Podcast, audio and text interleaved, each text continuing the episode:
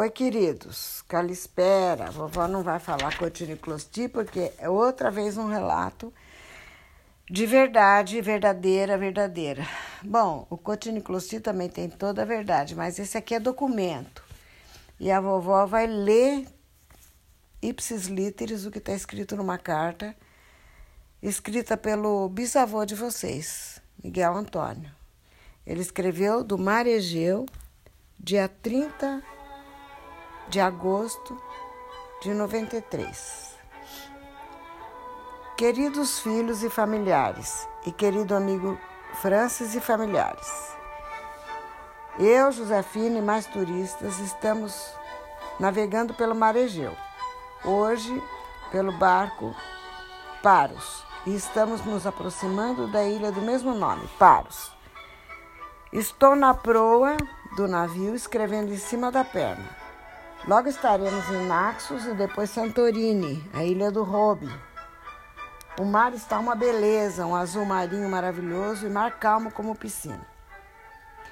Igual foi de Atenas a Mykonos, viagem maravilhosa e inesquecível. São 11 horas, dia claro e o mar está e o navio está encostando na ilha Paros. Quantos lugares bonitos neste mundo de Deus. Que pena que estarei apagando, que estou apagando. Quanta gente moça bonita e eu cada vez mais velho. Mas graças a Deus, estou bem como velho e aproveitando bastante. Sobre Míconos, já escrevi nos cartões que mandei. É de uma beleza deslumbrante. Todas as casas do mesmo estilo, mediterrâneo, sempre brancas. E o governo permite que o proprietário escolha a pintura das portas e janelas predominam azul e verde. Acabamos de cruzar com outro navio, o Poseidon. Passou bem perto e o capitão cumprimentou e apitou para cumprimentar, como sempre, cheio de turistas. Já saímos de Paros, como dizia, Mykonos é maravilhosa cheio de turistas alegres gastando dinheiro, vida noturna até às sete horas da manhã. Quando eu e Josefina chegamos para dormir, oito ou nove horas da noite, é quando os turistas saem. E quando nós já acordamos, estamos.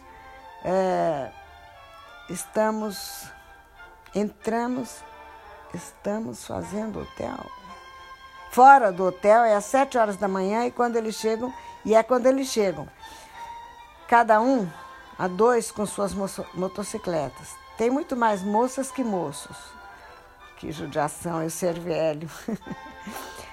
a ilha de Mykonos é seca, não tem árvores, nem culturas, nem cabras ao menos, nada. Vive de turismo e como vive? Quanto dinheiro entra? E como vive? Quanto dinheiro entra? Antes do turismo, a ilha estava quase desabitada. Começou o turismo em 1950, quando alguns poucos turistas vinham visitar Delos e dormiam em Mykonos. Muito mais coisas contarei para vocês pessoalmente, se vocês quiserem saber. Mykonos pertenceu a Atenas, aos macedônios, aos persas, aos romanos. E as vantagens de Mykonos era e ainda é por ser próxima de Delos, uma hora de viagem. Saímos de Mykonos para Delos e três horas e bom três horas na terra do deus Apolo. Por coincidência, nesse momento aparece outro navio cheio de turistas. Capitani, o nome do navio é Apollo. É impressionante a diferença de Mykonos para Delos. Saímos de Mykonos, onde tudo é festa, cores, alegria, cheia de vida. Entramos na ilha de Delos, ilha fantasma, cidade sem vida, sem vegetação, com duas casinhas onde moram os guardas. Essa ilha já foi uma potência econômica e tão famosa que dela falam poetas e historiadores como Homero, Píndaro e outros. Minha neta Caroline perguntou-me sobre Apolo. Eu... Parece tão próximo. Desculpem. Vou fazer um parênteses. Parece tão próximo ele perto de Caroline, de Miguel, de Ivo, de Edmundo, de Maria do Carmo, de Dudu, Ana Luísa, todos os netos, Teliano, Péricles, todos os netos tão próximos, uh, Fernanda, ai, todos eles tão próximos e já são 100 anos. O Papu faria 100 anos agora em outubro. Fecha parênteses. Falei todos os netos, né? Maria do Carmo, Ivo, Edmundo, Dudu, Ana Luísa, Caroline, Esteliano Péricles, Miguel, Fernando, Esteliano Péricles. Bem, fecha parênteses. Minha neta Caroline perguntou-me sobre Apolo e não soube responder. Agora sei, visitei a cidade dele e comprei livro em grego e espanhol. Posso falar. É o seguinte: Delos ou Dilos em grego era uma ninfa, uma deusa bonita, de quem Zeus, o rei dos deuses, se enamorou. Porém, Zeus era casado com Ira, ou era, uma deusa muito brava, que não queria repartir seu maridão com ninguém. Nem pensar. Com medo dessa deusa brava e ciumenta, Dilos recusou o honroso convite para transar.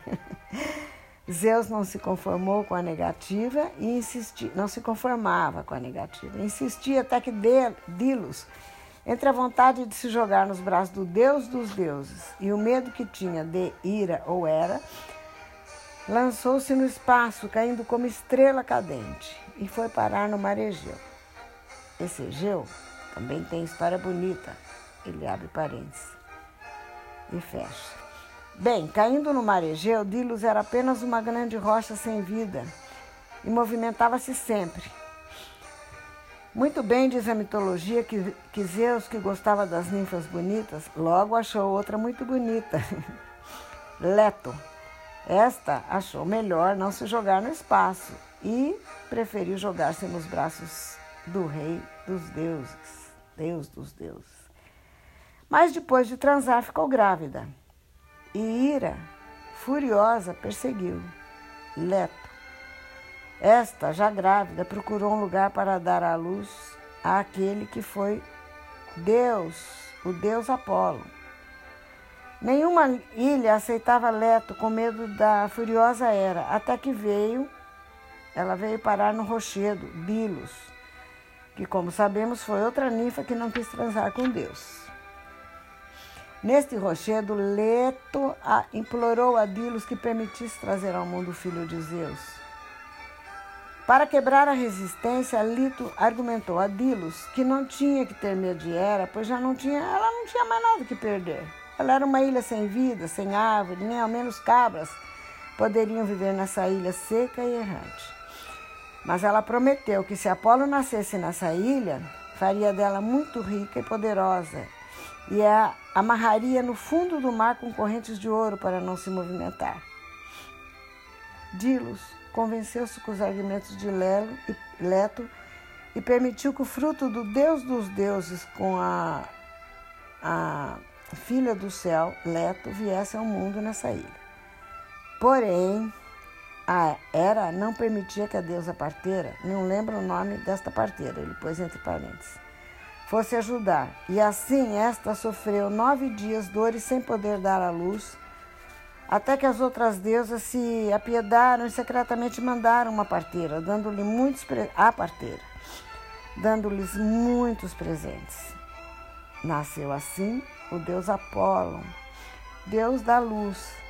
E na mesma hora ilha encheu-se de luz, flores, vida, alegria, e foi amarrada para não se movimentar.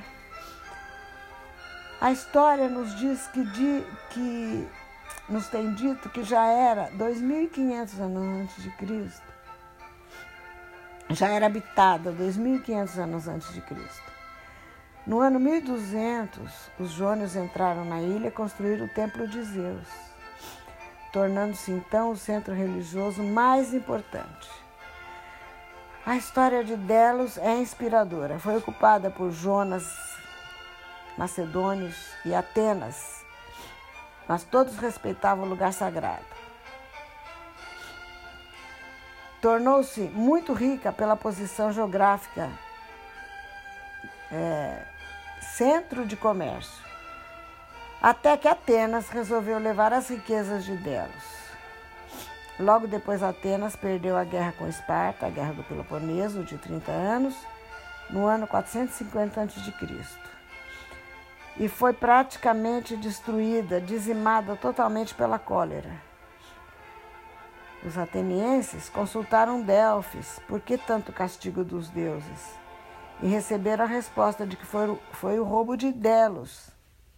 Aí eles devolveram tudo que havia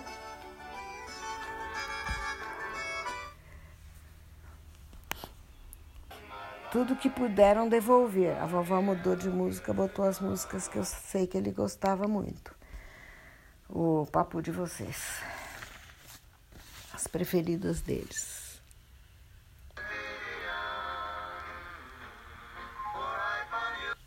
A vovó não consegue, a vovó não consegue ser uma boa editora de. Vou continuar a leitura da carta que dá mais certo. Música deixa para outro dia, né?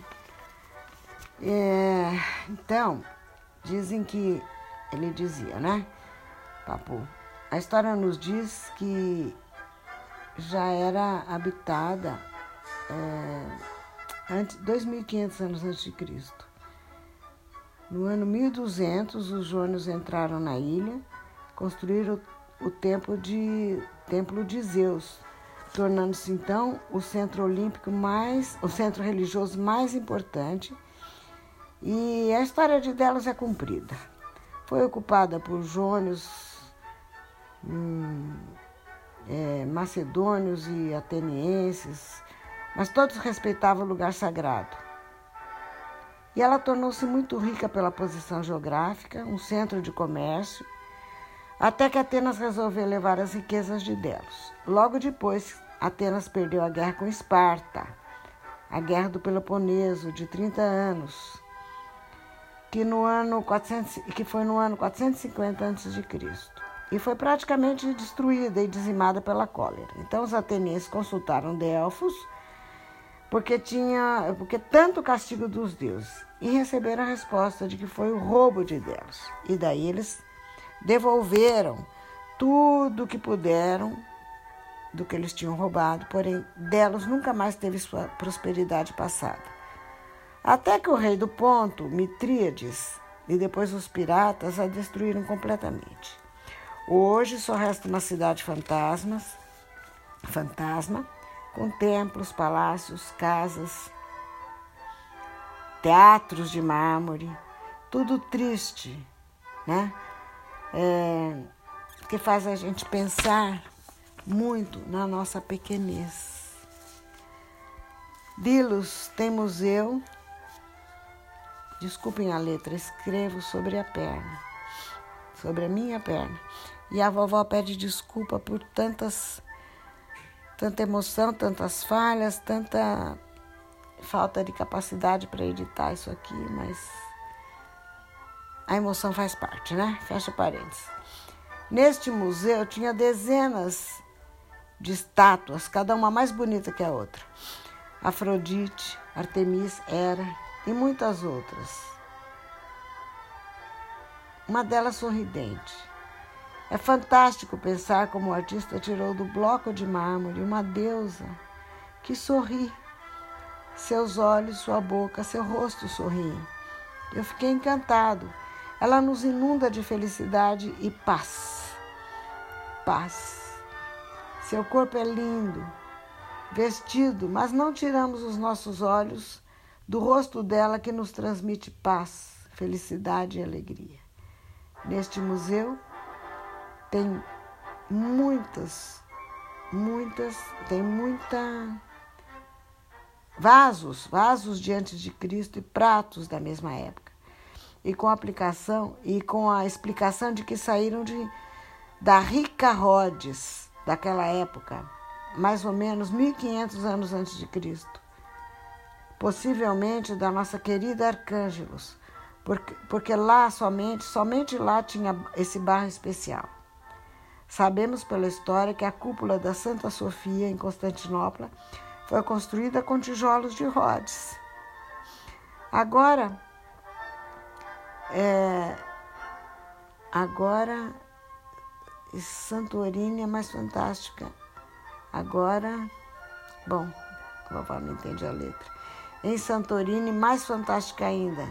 Muito mais, não mais bonita que Mykonos. Esta é outra história. Marina, por favor, manda fax para o Linhax e xerox para o irmão. Beijos dos seus pais. Data, vou repetir: 30 de agosto de 1993. Bom, meus netos e mais todos os sobrinhos netos e sobrinhos, aqueles que ouvirem esse episódio, eu estou muito comovida, demais. A vida inteira nós todos reverenciamos, amamos, preservamos, eles estão dentro de nós.